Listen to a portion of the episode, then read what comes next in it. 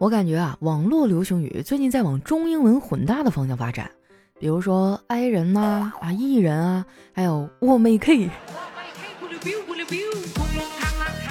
嗨，大家好，这里是喜马拉雅出品的《非常六加七》，我是还没到月底哈就已经没钱花了的哈利波特大假期。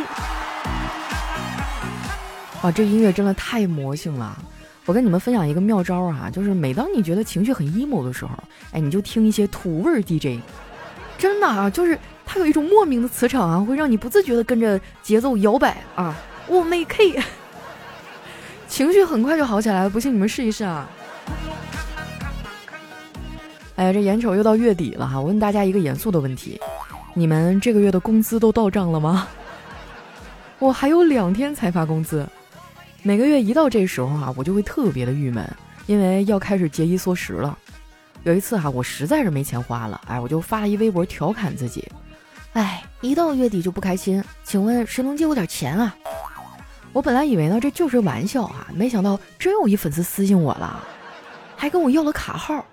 我当时呢觉得他在逗我吧，然后我就把卡号发给了他，没想到啊，他居然真的给我打了二百块钱。我当时老激动了，我说哎谢谢啊。他回复说：“傻孩子，我是你爸爸，哪有人会给陌生人打钱啊？”从这之后呢，我每天晚上都跟我爸聊天。半年以后呢，回到老家，我无意间哈问起我爸这个事儿，我爸当时都懵了，说：“微博是啥呀？我根本就没有微博啊！”当时我都要气炸了，完这孙子花了二百块钱让我叫了他半年的爸爸。从那之后啊，我就开始攒钱了这样的屈辱绝不能再重演。但是攒钱啊，真是太难了。本来呢，我已经攒了一点了，结果疫情一来又都花没了。好在今年啊，疫情终于结束了。说起来啊，这个疫情结束以后呢，大家又有了新的希望。毕竟憋了三年了哈，所有的商家都在等着我们报复性消费，结果呢，我们却选择了放下仇恨。不是我们不想消费哈，我们是真的没啥钱消费啊。更让我心塞的是啊，我都不知道我的钱去哪儿了。我闺蜜呢，花钱也大，不过她的钱啊，主要是花给她的猫儿子。她建议我也养一只啊，我嘴上附和着，但是我内心其实特别的抗拒。我挺害怕养猫的，猫的情绪呢很不稳定，尤其是黑猫，哇，特别邪门儿。我跟你说啊，我小时候就亲眼看到一只黑猫拔出手枪，把一只老鼠的耳朵给打掉了。当时这事儿闹得挺大的，都上电视了。我记得那新闻还有个 BGM 呢，啊哈哈，哈哈哈，黑猫警长。开个玩笑啊，不过话说回来，小时候的动画片真的对我产生了很大的影响。有段时间呢，我疯狂的迷恋《西游记》，天天拿着一个棍儿哈到处耍。有时候呢，我还会调皮的拿棍子啊戳大人的屁股。大人们觉得我好玩啊，也不跟我一般见识。有一次呢，我拿棍子啊去戳我姑姑，他不仅没生气，还配合的说：“小朋友，你这是什么法术啊？法力怎么这么高啊？”我得意洋洋的说：“哼，这是未成年人保护法。”现在想起来，我还会觉得，哎，我这梗接的真妙啊。不过这个法律呢，只能约束外人，没有办法约束我爹呀。从小到大，他没少坑我。小的时候呢，主要是我妈管我。我有啥事儿啊，都会先找我妈，我妈呢也会给我很好的回应。比如说夏天的时候啊，我跟我妈说：“妈，好热呀。”妈妈呢就会给我买雪糕。有一天啊，我妈不在家，我就跟我爸说了一句：“爸，好热呀。”我爸呢就把我领到他朋友家的冷库里。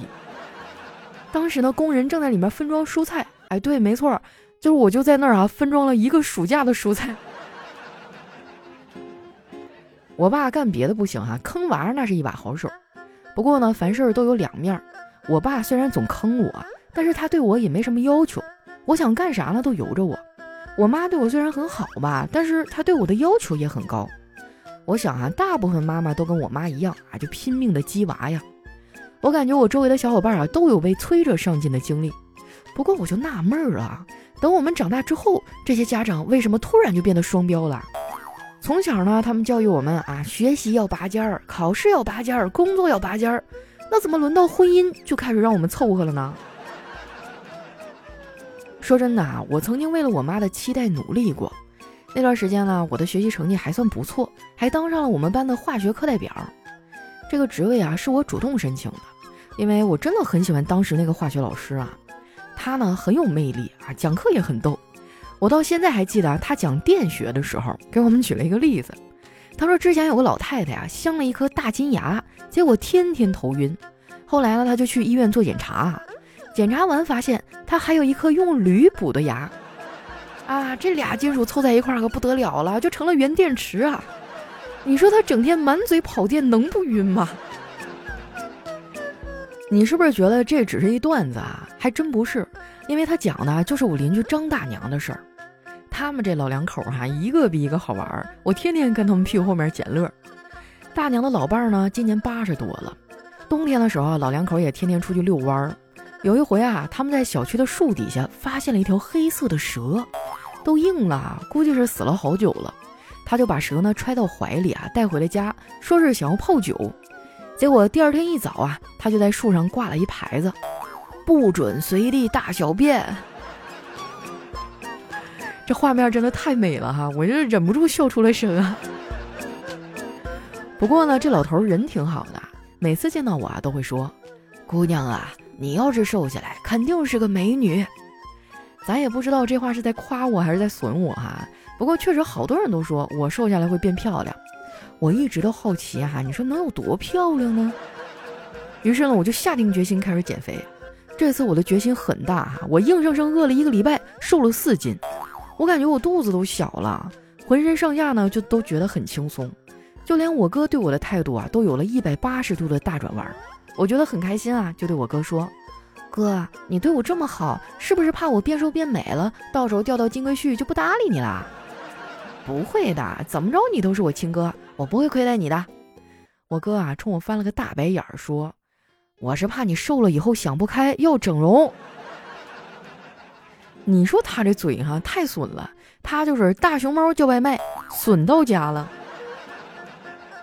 更让我难受的是哈，我哥损完我就出门了，一点回怼的机会都不给我留，气的哈我找丸子吐槽了半天，丸子那头呢沉默了好久，然后发了一串省略号，我就更生气了。我问他什么意思呀？丸子说：“佳琪姐，我发省略号并没有什么恶意，我就是不知道应该说啥。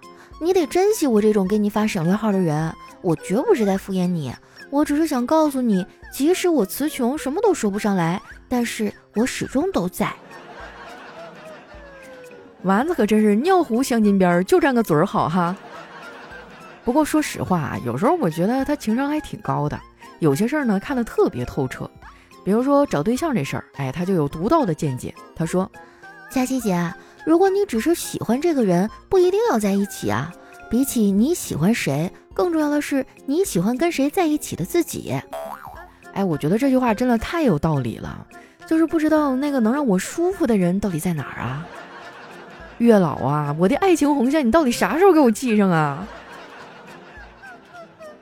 不得不说呀，爱情这东西啊，真的很玄妙。这世上呢，也许真的会有人就是为你而来的。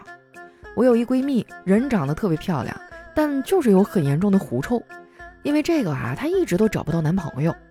那个时候呢，医疗也不像现在这么先进。